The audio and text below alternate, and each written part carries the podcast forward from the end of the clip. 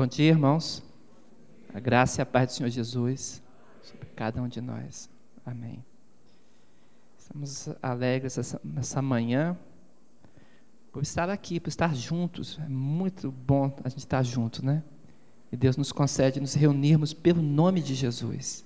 Isso é a bênção do coração do crente.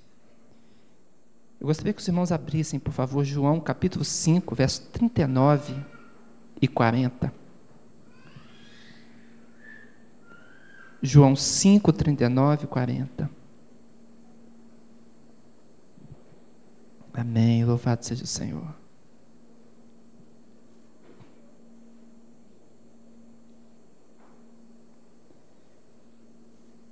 Palavra de Jesus, ele está falando com seus acusadores, e ele nos transmite aqui uma realidade espiritual que precisamos discernir completamente.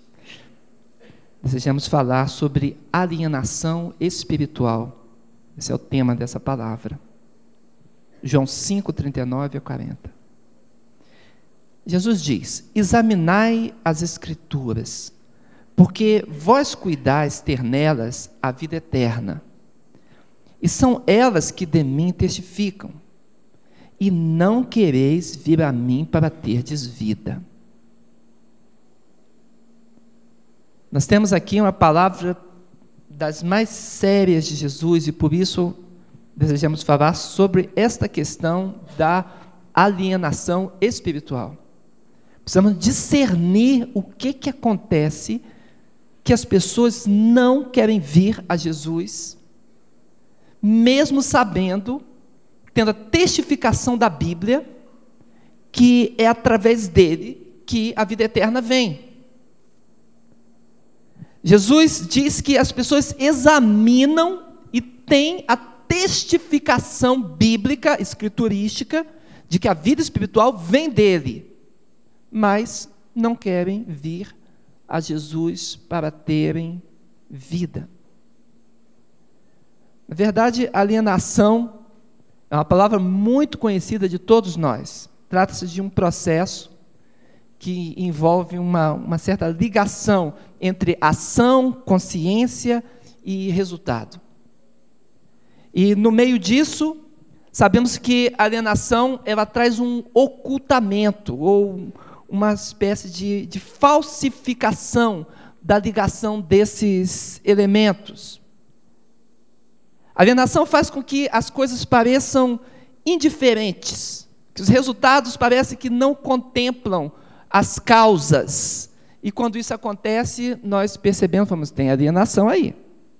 A importância do direito que eu tenho, eu esqueço, ou não uso o meu direito.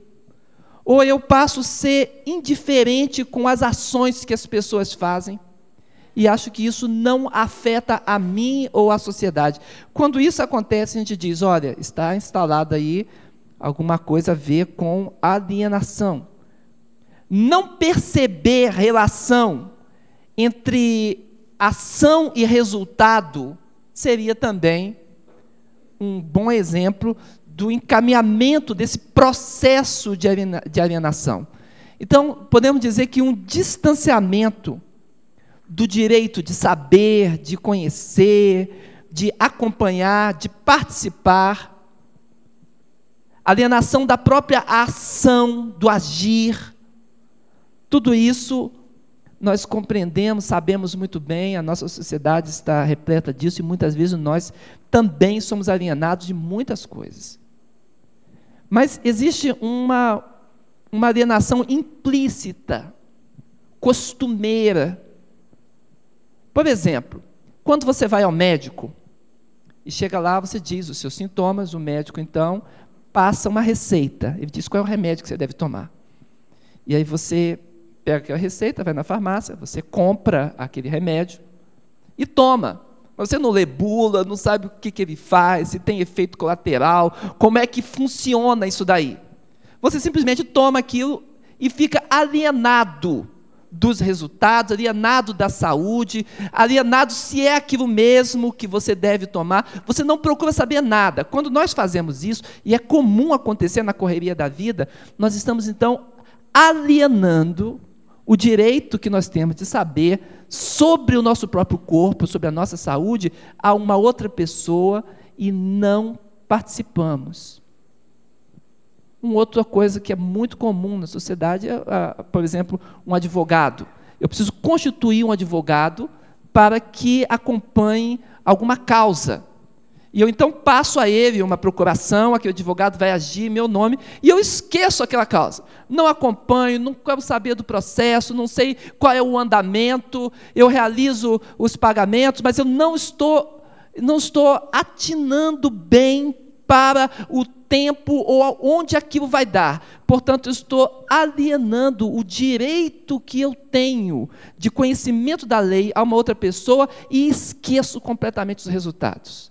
E às vezes são satisfatórios, às vezes não. Isso é muito comum, muito comum de acontecer. É por isso que essa palavra é tão conhecida da nossa sociedade, nós mesmos. Falamos de alienação econômica, alienação política e de tantas coisas, principalmente alienação social. Mas isso são exemplos. Porque estamos tratando aqui, e o que Jesus quer dizer é de uma alienação espiritual. Aqui está o nosso problema. Uma, um exemplo simples é uma pessoa ir a uma igreja, uma religião qualquer, e escutar o que se deve ser feito, e não olhar para a Bíblia, conferindo se as coisas que ela recebeu, as coisas que ela está recebendo, se aquilo confere com a Bíblia ou não. Então, aquela pessoa está alienada espiritualmente do seu destino eterno. Ah, foi me ensinado assim, herdei isso, a tradição que eu recebi é esta, e ela não percebe se aquilo está realmente correto. Muitas das práticas rituais, muitas das práticas religiosas, muito do que acontece no mundo hoje tem a ver com essa alienação. As pessoas não olham, não observam, e não existe coisa mais terrível do que errar quanto à vida espiritual e quanto à eternidade. Mas Deus é juiz. E Deus quer saber se eu, se você, se nós nos importamos com a vontade dele, se nos importamos a ponto de saber qual é a vontade dele, de discernir qual é a vontade de Deus para a minha vida. Vai haver um momento que nós vamos nos deparar diante de Deus, vamos fechar os olhos para essa vida e abrir diante do Senhor. E aí o que vamos dizer? Ah, Senhor, eu fui enganado. Ah, passei os anos, fiz a minha parte religiosa, mas nunca procurei saber se estava certo ou se estava errado. O que, que nós vamos dizer? Irmãos, os olhos de Deus sobre nós, e a Bíblia diz em Apocalipse, olhos como de fogo, vão pulverizar qualquer desculpa, porque Deus contempla dentro do coração e nós precisamos, é completamente imperativo que nós estejamos lidando com a vida espiritual. E a Bíblia aponta que essa vida espiritual está em Jesus Cristo. Examinai as Escrituras, porque vós cuidais ter nela a vida eterna, e são elas que de mim testificam. Mas mais do que isso, irmãos, e, eu quero dizer que muito da heresia, do desvio doutrinário, da meninice espiritual que existe hoje ao redor, espalhado pelo mundo, da falta de ética, da imoralidade, tem a ver com essa alienação espiritual. Mas queremos ir um, um, pouco mais, porque o texto fala de uma alienação espiritual mais profunda ainda. Jesus fala que as pessoas realmente examinam. Aquelas pessoas com quem ele estava dizendo, elas examinavam a Bíblia e elas tinham interesse na vida eterna. Talvez você conheça pessoas que tenham, tenham interesse na vida eterna. Pessoas que desejam, querem ir para o céu, querem fazer o melhor. E a Bíblia está falando isso, é desses que Jesus fala. Mas Jesus diz bem assim: que apesar da testificação da palavra, essas pessoas não querem vir a Jesus Cristo. Acho engraçado que nós temos um objetivo como seres humanos.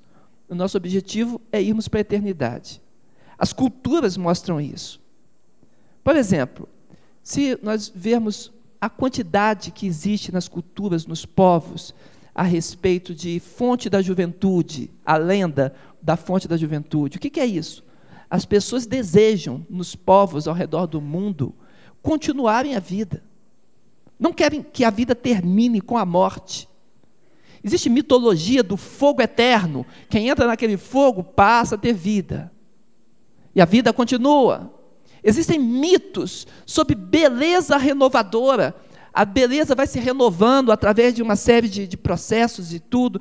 Tudo isso que nós vemos nas histórias, nas lendas, na, nas historinhas infantis, nas cantigas, que nós observamos culturalmente em todos os povos da humanidade, estão apontando que nós, seres humanos, desejamos, queremos a vida eterna. Temos um tropismo para a vida eterna. É como, como a planta toma a direção do sol e ela é atraída pelo sol, nós também somos atraídos pela continuidade da vida. Mas estamos mostrando, lendo aqui no texto bíblico, que mesmo sendo o ser humano tendo esse impulso para a eternidade, ele pode ainda assim não querer Jesus. E a pergunta é: por quê? Por que, que ele não vai para Jesus? Porque as pessoas não querem vir a Jesus e obterem a vida eterna. E essa, essa resposta nos importa muito, porque todos nós testificamos.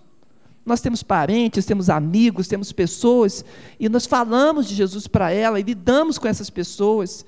Se nós pudéssemos abrir a mente de alguém e colocar Jesus Cristo lá dentro, nós faríamos.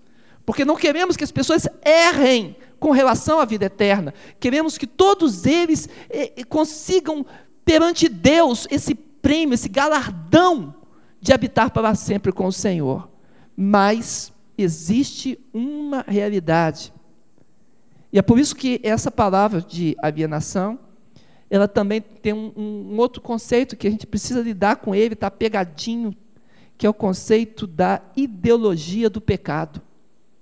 Existe uma ideologia do pecado, irmãos. É um sistema de ideias que desconhece a sua relação com a realidade. E sabe o que, a ideologia faz? A ideologia, ela quer que os fatos se adaptem às ideias. A ideologia quer ignorar o que é realidade e quer ficar com seus próprios conceitos. É como se existissem uma série de noções, de preconceitos, e esses preconceitos estivessem valendo mais do que a realidade.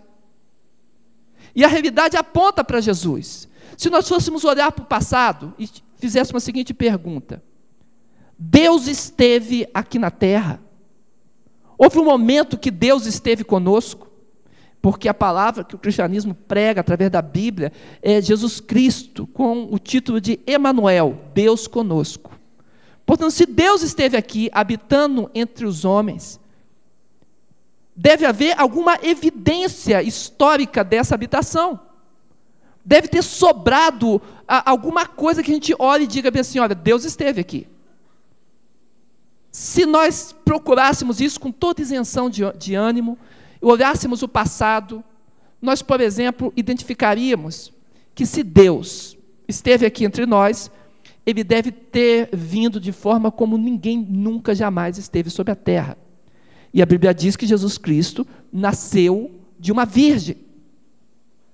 E os discípulos, a Bíblia Sagrada, a história dá testemunho desse nascimento.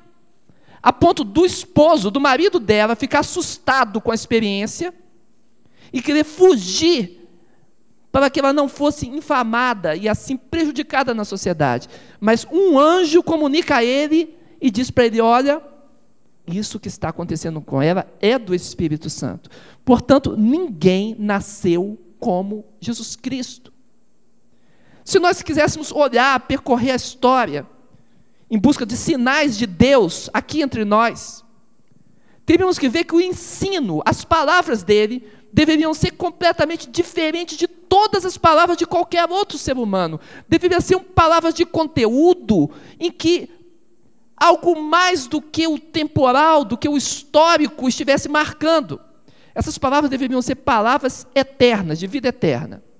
E quando Jesus Cristo se manifestou aqui entre nós, as palavras dele, irmãos, abalaram o mundo de tal forma. Primeiro, a comunidade onde ele estava discerniu e disse logo: Olha, este fala diferente.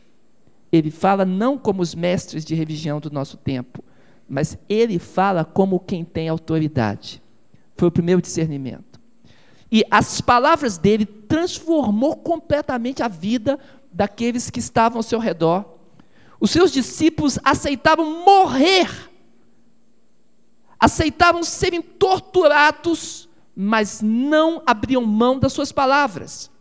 E mais do que a sua comunidade ou aqueles que tiveram impacto com ele. A mesma coisa que ele disse lá no passado, há dois mil anos atrás, as mesmas palavras dele têm um, o mesmo impacto hoje, de forma que você que está aqui, você que tem Jesus no coração, a palavra que Jesus disse lá no passado impacta você até hoje, você é capaz de ser transformado pela palavra que ele disse.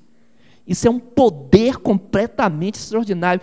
Quem disse algo no passado e as suas palavras permanecem canalizando vida e transformando. E são milhares de milhares de pessoas que testificam transformação completa de vida pelas palavras de Jesus. Irmãos, mais do que isso, mais do que isso, Jesus Cristo dividiu a história em dois. Se nós olhássemos para o passado e pensássemos, Deus esteve entre nós, nós veríamos que a presença de Deus teria que ser completamente marcante na história da humanidade. Não apenas na, na, na pessoalidade, mas na humanidade como um todo. E hoje, quando nós olhamos, nós vemos antes de Cristo, depois de Cristo. Ninguém pode ignorar a realidade de Cristo. Você pode viver ignorando a realidade é, é, é, de grandes mestres religiosos, é, do, do, do, Siddhartha Gautama, você pode ignorar a é, presença de, de, de Kardec, de, de grandes líderes religiosos. Mas quem é que pode ignorar a presença de Jesus na história? Ninguém. Jesus dividiu a história. Se nós olhássemos para trás, veríamos as evidências de que Deus esteve aqui conosco. E mais do que tudo, a palavra de Deus diz as profecias que deveriam ser cumpridas quando Jesus, quando Deus estivesse conosco. E Jesus cumpriu as profecias. Portanto, quem olhar para Jesus Cristo, quem perceber a mensagem de Jesus e a sua vida, tem o coração convencido, tem o coração tratado, discernido de que Jesus Cristo é um diferencial na história da humanidade. As pessoas podem falar em Deus, usar o nome Deus de forma geral. Muitas pessoas falam, ah, tchau, vai com Deus. Ó, oh, Deus te ajude, Deus seja contigo.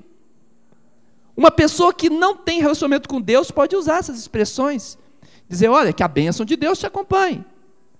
Mas quando alguém fala o nome Jesus Cristo, já muda completamente a nuance da conversa.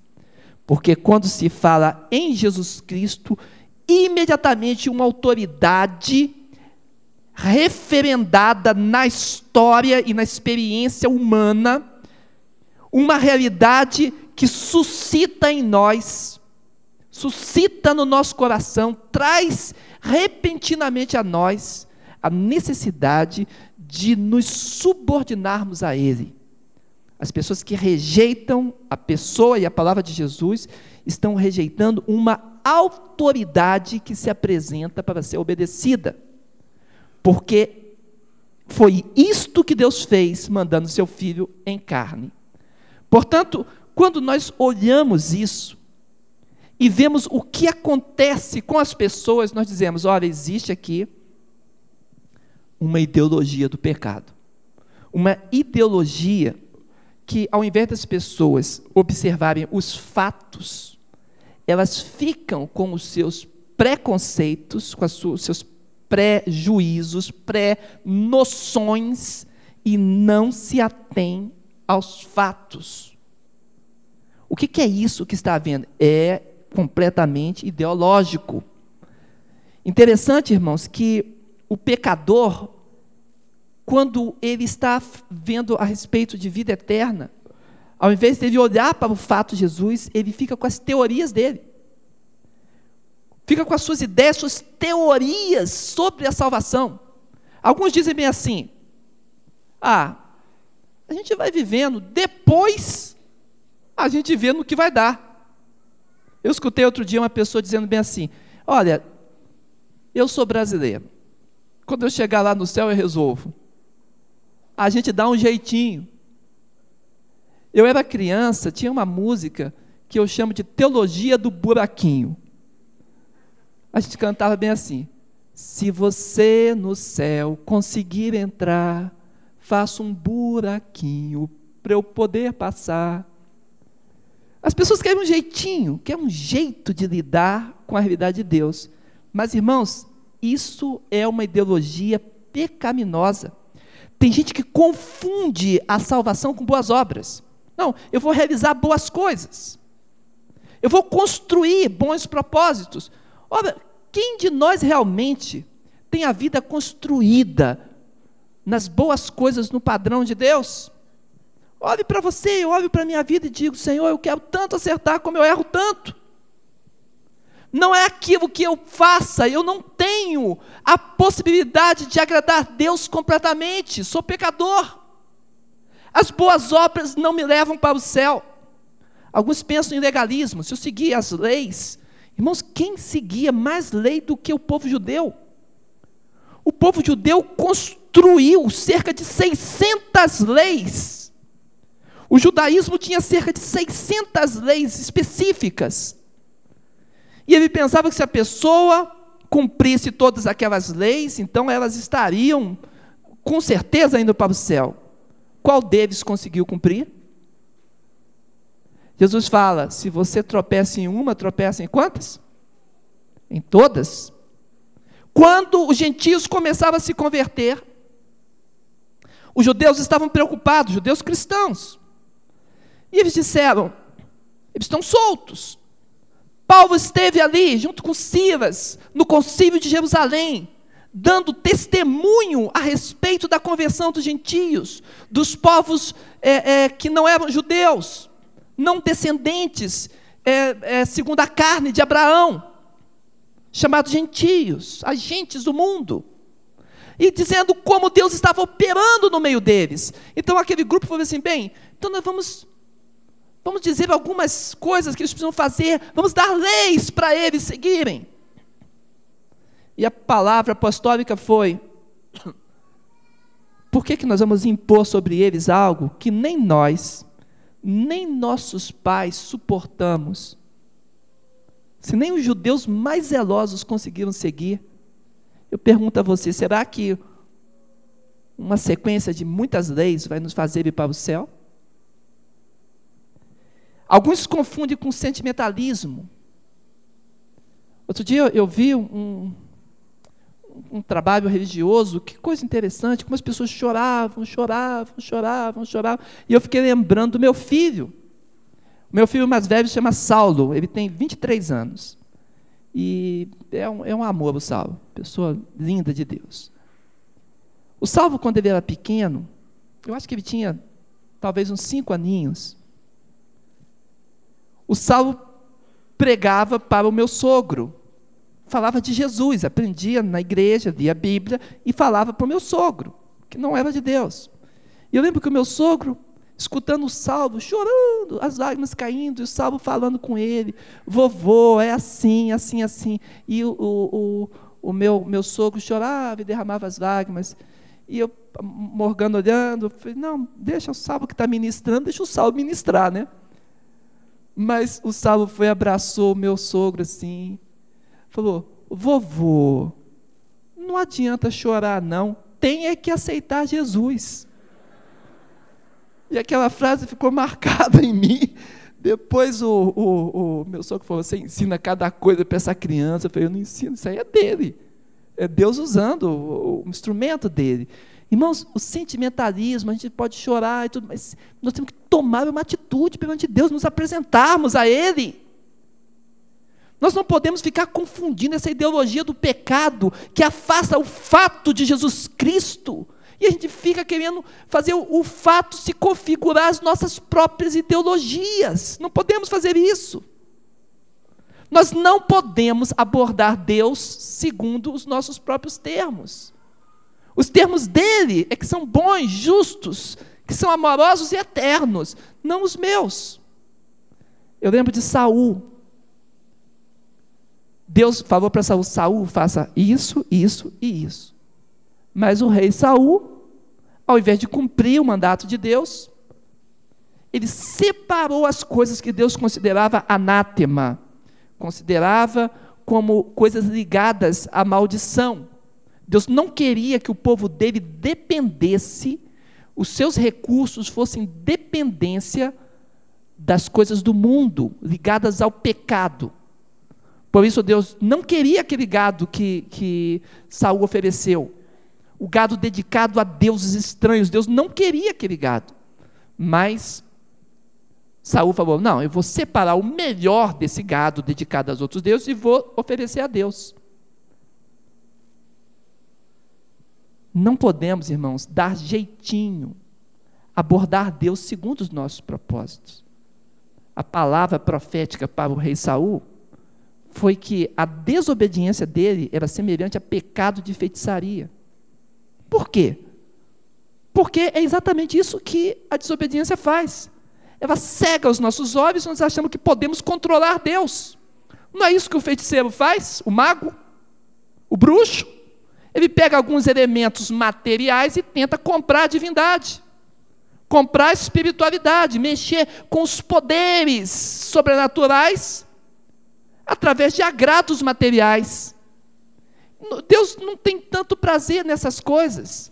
Davi disse: se o senhor quisesse sacrifício, eu, eu te daria. Qual, quantos recursos um rei poderoso como Davi tem? Quantos novilhos, quantas ovelhas ele daria de sacrifício?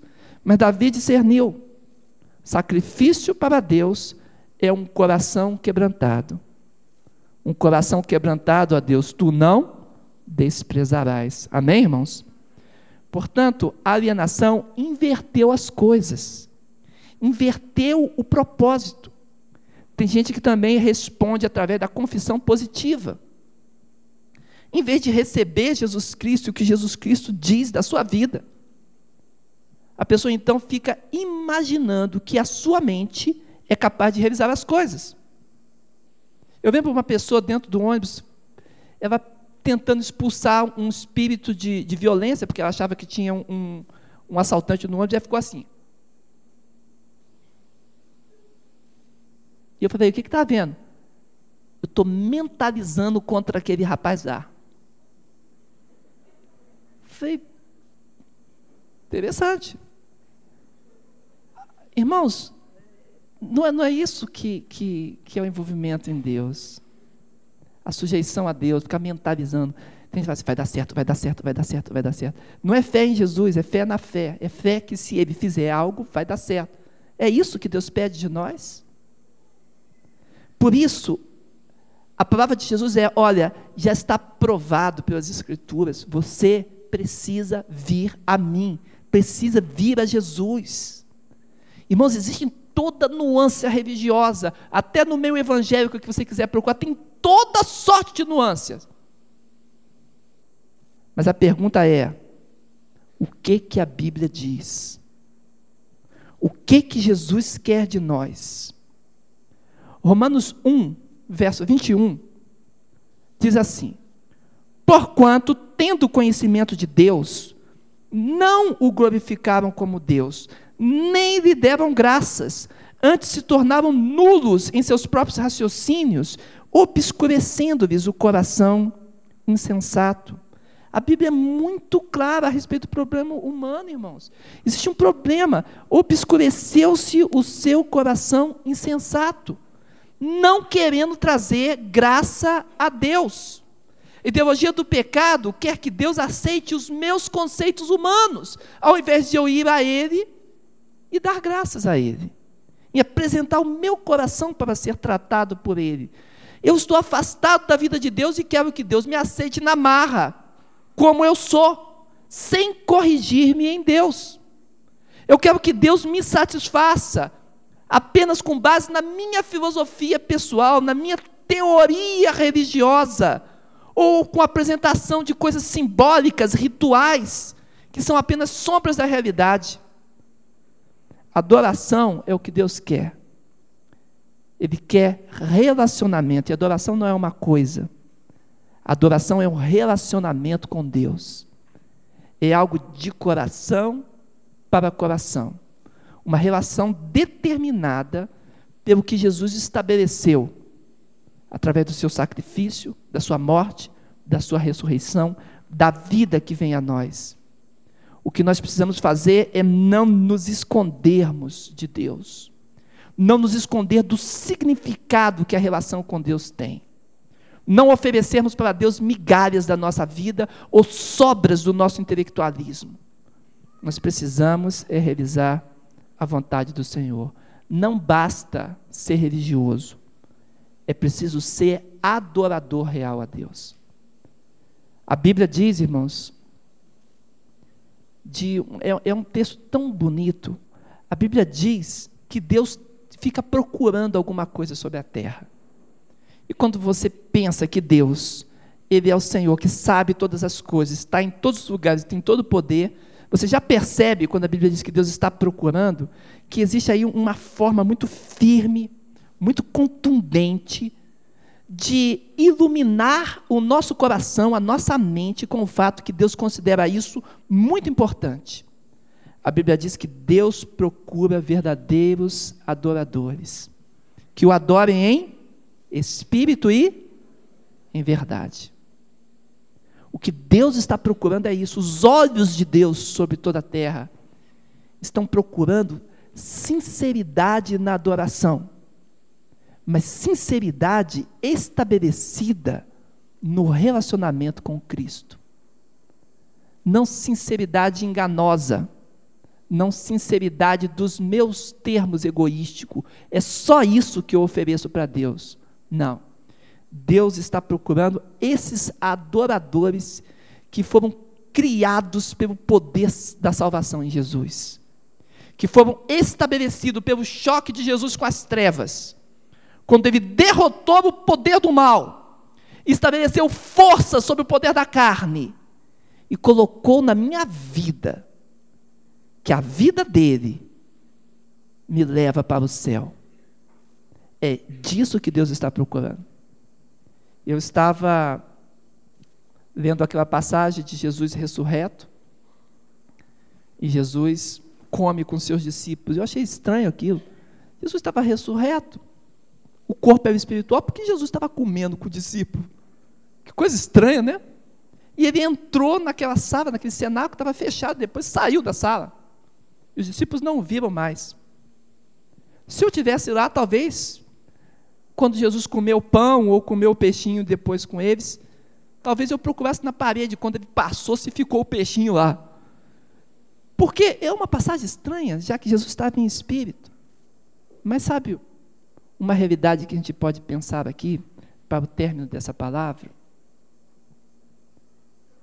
Jesus quer ter comunhão conosco, amém? E o espiritual absorve o material. Não é o material que absorve o espiritual. O espiritual absorve o material. Eu não preciso procurar o peixinho lá na parede. Um pedaço de pão, quando Jesus passou, tum, caiu, é fantasma. Não, não preciso fazer isso. Porque a comunhão em Cristo e a adoração verdadeira daquele que vem a Jesus é absorvida pelo Espírito de Deus. Minha palavra final a você Se você não tem Jesus Cristo no seu coração, se você segue uma religiosidade apenas, não existe na tua vida uma fluência de Deus. Você tem experiências pontuais com Deus. Vem à igreja, vai ao trabalho, tem alguma alegria com Deus, mas você não tem uma vida espiritual fluindo em você. Eu quero te dizer, está faltando isso. O que, que você precisa fazer? Ir a Jesus. É Ele que tem a vida eterna.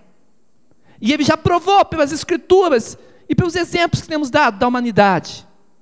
O que falta a você é ir a Jesus, dizer: Jesus, eu quero, eu recebo, eu aceito. Opera em mim, Senhor. É dizer para Deus: Eu estou aqui, eu preciso de Ti. Porque o milagre é aquilo que Ele faz. E você precisa do milagre de Deus. Eu me apresentei precisando do seu milagre. E Ele transformou a minha vida. E se você, algum momento você esteve nessa carreira de Deus, mas as coisas, a ideologia do pecado, afastou você do fato Jesus Cristo. E você passou a dar mais valor a preconceitos, pré-noções, tradições humanas, do que o fato transformador de Cristo continuidade do relacionamento de adoração com Deus. Então eu lhe digo no nome de Jesus: volte para Jesus. Volte para Jesus. Não deixe que essa ideologia pecaminosa do mal venha te alienar da vida espiritual. Deus quer fazer algo em você. E depende que você se apresente a Ele. Por isso eu quero orar por você hoje. Amém? Vamos fechar os nossos olhos.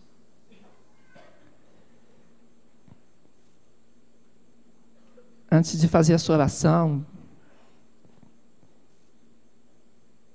eu quero contar um, um, fato bíblico para você. Continua com seus olhos fechados, mas escuta esse fato bíblico antes da oração. Haviam dois irmãos. Um chamava Jacó e o outro Esaú. Os dois filhos do seu pai. E os dois precisavam receber de Isaac a bênção. Esaú e Jacó. Isaac já estava velhinho, já não conseguia ver muito bem. E no momento da bênção, no momento que a bênção ia ser ministrada, Esaú saiu e se demorou, ficou longamente afastado. Ele ia trazer o que o seu pai queria, uma caça. Mas ele não estava lá no momento da bênção. Como não esteve lá quando trocou a sua bênção por um prato de lentilha. E agora, o seu pai está pronto para abençoar. Quem se apresentou no momento da bênção foi Jacó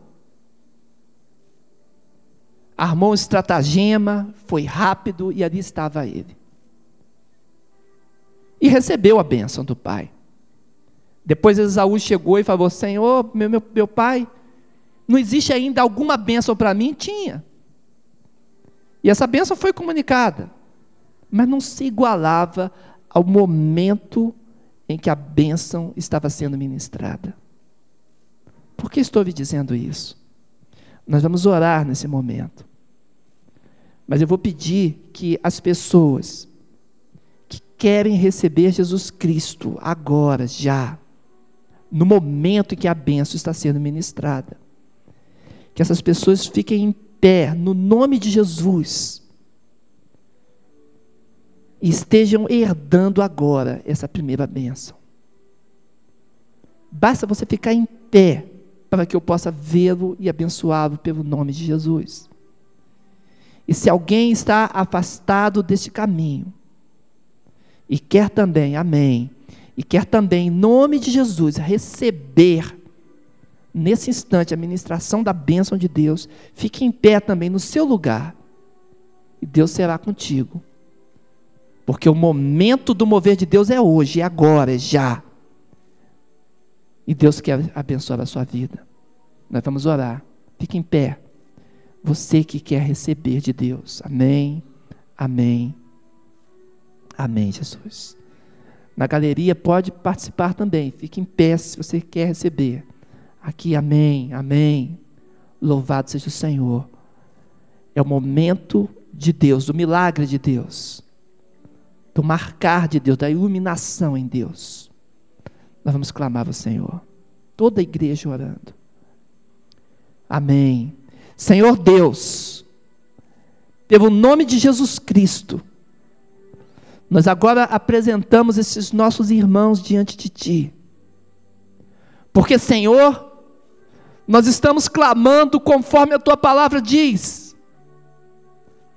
Ó Senhor, Tu tens dito, se as Escrituras testificam da vida eterna, testificam que essa vida eterna está em Jesus, que a bênção está com Ele, por que não vir a Jesus para ter vida eterna? Pai, mas estes agora se apresentam diante de Ti, nas suas circunstâncias, são marcados agora pelo poder de Jesus Cristo. A tua unção, o teu cuidado aqueça os corações. O Senhor esteja agora, Senhor, no registro do teu espírito, acompanhando essas vidas, renovando, revivificando. No nome de Jesus Cristo. Amém e amém. Quem pode dizer glória a Deus? Amém. Poder sentar. Amém. Amém. Louvado seja o Senhor. Estamos chegando ao final do culto. Existe um, um cântico muito, muito simples.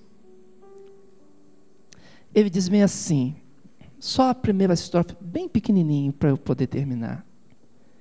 Ele fala bem assim: Enquanto, ó Salvador, teu livro eu ler, meus olhos vêm abrir, pois quero ver da mera letra além. Vem, pois assim satisfazer, Senhor, a mim, a mim. Vamos tentar de novo? Enquanto, ó Salvador, teu livro eu leio, meus olhos vêm abrir, pois quero ver da mera letra além. Vem, pois assim satisfazer, Senhor, a mim, a mim. Então, eu vou agora para terminar ler o mesmo versículo que nós vemos no início. E o meu clamor a Deus é que os teus olhos possam abrir e você possa ver além da mera letra e ser satisfeito pelo Senhor e sair daqui com a palavra de Deus trabalhando em você. João 5, 39 e 40. Examinais as Escrituras porque vós cuidais ter nelas a vida eterna, e são elas que de mim testificam, e não quereis vir a mim para terdes vida. Recebe a palavra de Deus, deixa ela trabalhar no seu coração, além da mera letra. Se você sentir liberdade, diga para o teu irmão que está do lado aqui, junto comigo. Fala para ele assim: meu irmão ou irmã, pode falar, meu irmão além da mera letra. Só em Jesus. Amém. Um bom domingo para todos. Deus vos abençoe no nome de Jesus.